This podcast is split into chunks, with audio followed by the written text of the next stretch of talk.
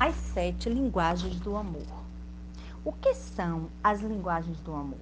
O conceito foi criado pelo pastor batista, conselheiro matrimonial e escritor Gary Chapman, que estudou e identificou as cinco linguagens características das pessoas, ou seja, a forma como cada um entende, sente e demonstra o seu amor. E em 1992 ele lançou o livro das cinco linguagens do amor. O livro está na lista do New York Times best-seller desde 2009. Em 2018, 11 milhões de cópias foram vendidas em inglês. O mais comum problema que as pessoas enfrentam hoje é a luta para expressar o amor de forma intencional e significativa para a pessoa. Quase todo mundo quer mostrar para seu parceiro que se importa eles funcionam para encher o tanque emocional, que ajuda na sensação de se sentir amado, valorizado, cuidado e retribuir a isso. Se este tanque está baixo, acontece o contrário. É provável que as mágoas e irritações sejam descontados no parceiro ou na parceira e possa até surgir um questionário sobre a comunidade no relacionamento. Para que serve? As linguagens do amor servem para melhorar o entendimento, reduzir atritos, melhorar a intimidade, comunicação e atividade. Temos cinco linguagens criadas por é, Gary Shetterman. Palavras de afirmação, tempos de qualidade, receber presentes, formas de servir e toque físico. E temos mais duas criadas pelo especialista Everton Moreira que é sexo de qualidade e confiança. Aquela que é mais predominante é a linguagem do amor primária. Aquela que é mais presente, mas não é predominante, é a linguagem do amor secundário. E as linguagens do amor primária e secundária mudam sim. Elas podem, com o tempo, é, com as experiências que as pessoas passam no relacionamento, na família, no trabalho. Por isso é importante observar e verificar a sua linguagem do amor a cada seis meses a um ano. Um dos maiores erros é achar que não mudamos. E como descobrir a linguagem do amor? Através de um teste. Muito importante descobrir a linguagem do amor primária e secundária. Entenda cada uma delas.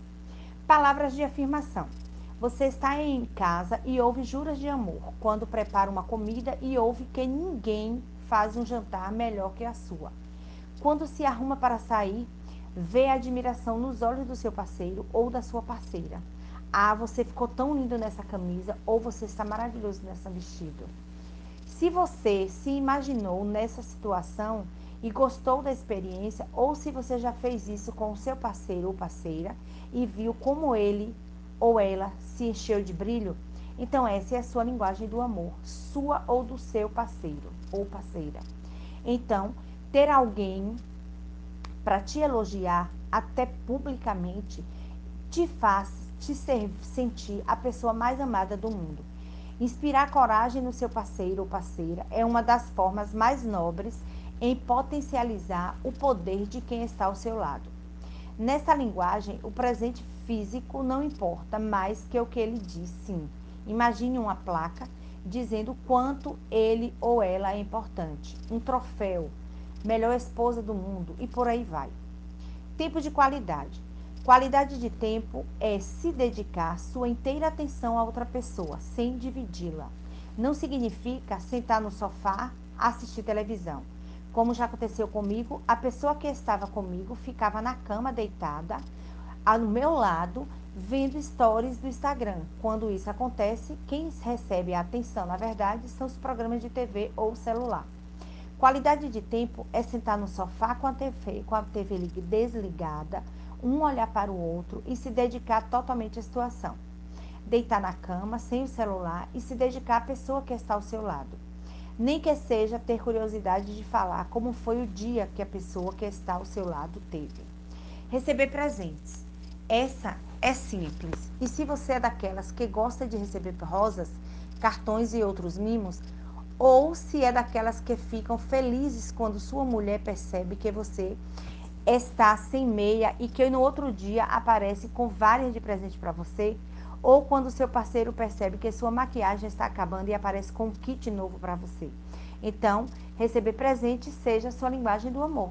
Presentes, na verdade, é, são, na verdade, um símbolo, uma afirmação visual que você pensou na pessoa. Uma forma simples de mostrar seu amor, mas que é negligenciada por milhares de pessoas, principalmente após o casamento. Forma de, de servir. É realmente ela ama, ela me ama em todas as decisões. Me ajuda tanto em casa tanto quanto no trabalho. Ele me ajuda com as, áreas, as tarefas de casa. Quem pensa assim, normalmente, em essa linguagem do amor, tem essa linguagem do amor. Para essas pessoas, o amor é baseado em ações do parceiro ou parceira. Se ele ou ela faz o café da manhã, te ajuda dando conselhos ou faz qualquer outra coisa que que te ajude, a pessoa te ama. Para quem não tem essa linguagem, pode até parecer estranho ou talvez até parecer malandragem quando alguém diz que ama alguém pelo que a pessoa faz por ele ou ela. Mas quem tem esse tipo de linguagem se sente realmente mais amado e apreciado quando percebe que alguém tomou uma ação por causa dele ou dela. Toque físico. Essa é para quem precisa sempre andar de mãos dadas. Precisa de mais beijos e abraços que o normal. É bem visível quando alguém tem essa linguagem, porque é, conseguimos ver.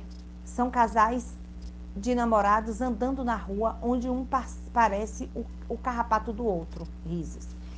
É o parceiro ou a parceira que sempre busca assistir filmes em casa como pretexto para ficar abraçado durante horas. Sexo de qualidade. Muitas pessoas querem ter várias relações sexuais durante a semana, e isso porque é uma forma de ela entender o amor. Se o parceiro ou a parceira faz sexo com ela ou ele, se sente amado ou amada. E quando isso deixa de acontecer, sente que a pessoa não a ama mais. Confiança. Muitas pessoas querem proteger seu parceiro ou sua parceira dos problemas, deixando de contar os problemas financeiros, problemas no trabalho, compartilhar soluções. Isso pode ter um efeito contrário. Seu parceiro ou parceira podem entender que você não confia, que não acredita nela como um membro importante do relacionamento.